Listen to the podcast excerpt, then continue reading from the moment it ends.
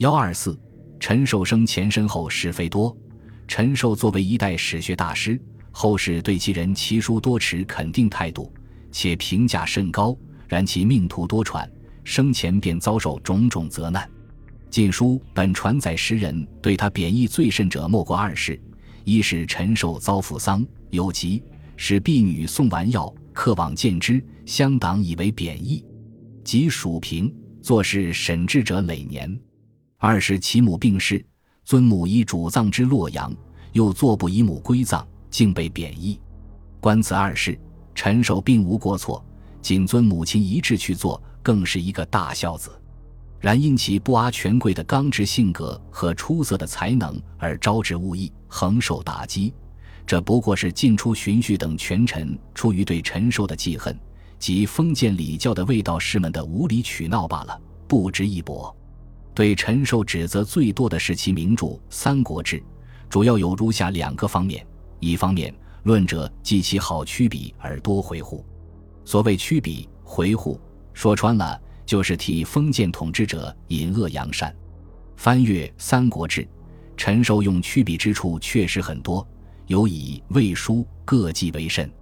明明曹操自领冀州牧，自为丞相，自称魏公、魏王，在陈寿的笔下，却变成汉天子以操领冀州牧为丞相，为魏公、魏王，似乎完全出于汉帝的酬庸让德。而非曹操之攘夺，司马师意在篡权夺位，却被写成其王方进司马懿为丞相，高贵乡公加司马师黄钺，加司马昭衮冕赤系，八命九锡，封晋公。晋魏相国陈留王封司马昭为晋王，以及禅位司马炎，似乎都出于曹魏诸帝心甘情愿。又如明明其王方为司马师所废，魏太后一无所知。却被写成太后下令，即言齐王无道不孝，以见其当废。明明高贵襄公被司马昭所弑，书中却只书高贵襄公卒年二十，绝不见被弑之际，并在太后之令，言高贵襄公之当诛，欲以庶人礼葬之。凡此种种，其利甚多。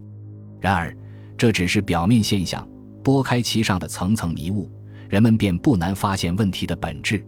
其实，陈寿叙事虽是有曲笔，但隐晦而不失实录。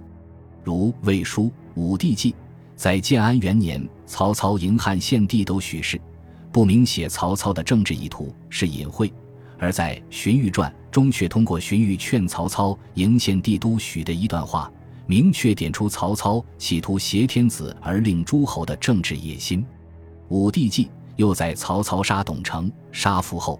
却不说原因，也是隐晦；而在《蜀书·先主传》中，便将事情的原因和内幕交代得很清楚，指出献帝就车骑将军董承辞受帝诏代中密诏，当诛曹公，因事情败露而伏诛。又如魏文帝真皇后之死，袭早齿，汉晋杨秋，在文帝宠郭皇后而赐真后死，《魏书·文帝纪》不明言真后暴亡，只书立郭皇后。这也是隐晦，而在同书《后妃传》中，则明写文帝建作之后，郭后因李贵人并爱幸，后遇失意，有怨言，帝大怒，两年六月，遣使赐死，葬于邺。此乃讳于纪，而有载之于传。以上仅是几个典型例证，足见陈寿用心之良苦。再者，陈寿是近臣，近寿未产。大体是当代人写当代史，其所受政治压力之大，可想而知。在当时残酷的杀戮攘夺中，陈寿因刚直不阿而屡遭打击屈辱，又目睹许多不与司马师合作的名士的悲惨下场，使他不能不考虑执笔如弦的严重后果。做史如不能有所回护，身家性命尚且不保，安有史书流传？清代学者赵翼一针见血地指出。受修书在晋时，故于魏晋隔异之处，不得不多所回护；而魏之成汉与晋之成魏异也，基于为晋回护，不得不先魏魏回护。明于此，就不宜对陈寿过于责难了。尽管如此，若从思想价值和学术价值而言，陈寿的《三国志》比起司马迁的《史记》来是颇为逊色的。另一方面，所谓陈寿挟私抱怨、褒贬不公，是人们议论的又一重要话题。《晋书》本传记载两件事，以为例证。一件事，或云丁仪，丁仪有盛名于魏，受谓其子曰：“可密千斛米与，当为尊公作家传。”丁不与之，竟不为立传。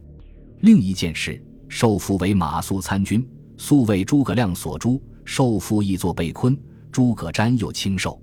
受为亮立传，魏亮将略非常，无应敌之才，言瞻为公书，名过其实。译者以此少之。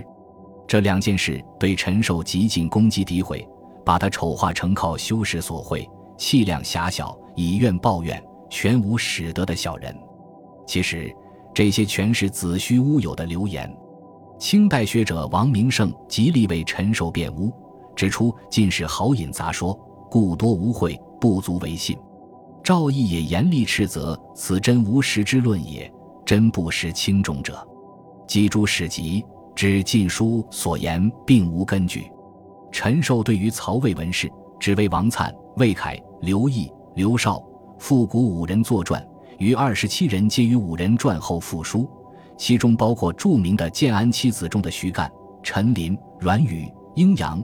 刘真五人合居竹林七贤之首的嵇康、阮籍、丁仪、丁义兄弟之名望与成就，远非建安七子何姬、阮二贤所能比。况且王粲传以附书说，沛国丁仪、丁义、弘农杨修、河内荀伟等皆有文采。刘毅传也附书云，与丁仪共论行礼，这已经足够了。陈连、姬、阮诸人尚且无传。又何必另为丁氏兄弟立传？况且丁仪、丁义并非好人，王审、魏书、于焕、魏略都记载他们的坏事，这种人就更不能为之作家传了。所谓陈寿所米纳会之说，纯系无中生有。至于陈寿对诸葛亮的评论，更无可指摘。蜀书《诸葛亮传》莫在诸葛氏集目录和陈寿进书表，表中盛赞亮之功业。外连东吴，内平南越，立法师度，整理戎旅，攻械技巧，务究其极，科教严明，赏罚必信，无恶不成，无善不显。至于力不容奸，人怀自立，道不拾遗，强不凌弱，风化肃然也。幼宰量足后，人民对他的颂扬与思念，祈求并足，梨树追思，以为口实。至金良，义之民，资数量者，言犹在耳。虽甘棠之永少公，正人之鸽子产，无以远辟也。传后评曰：诸葛亮之为相国也，服百姓，是以鬼曰官职，从权制，开诚心，不公道，可谓实质之良才，管萧之亚皮矣。另在《蜀书》张翼传、廖立传、杨洪传、李平传等传中，也不乏对诸葛亮的褒美之词。关于街亭之败。陈寿直书俗为亮节度，举动失仪，大为何所败？未尝以私怨归罪诸葛亮。分析诸葛亮用兵不能克节，也明言所与对敌，或知人杰，加众寡不谋，攻守一体，又实无名将，故使功业凌迟。论诸葛亮将略非常，东吴张衍等人都曾这样说过，也绝非陈寿一人之私言。大量史实表明。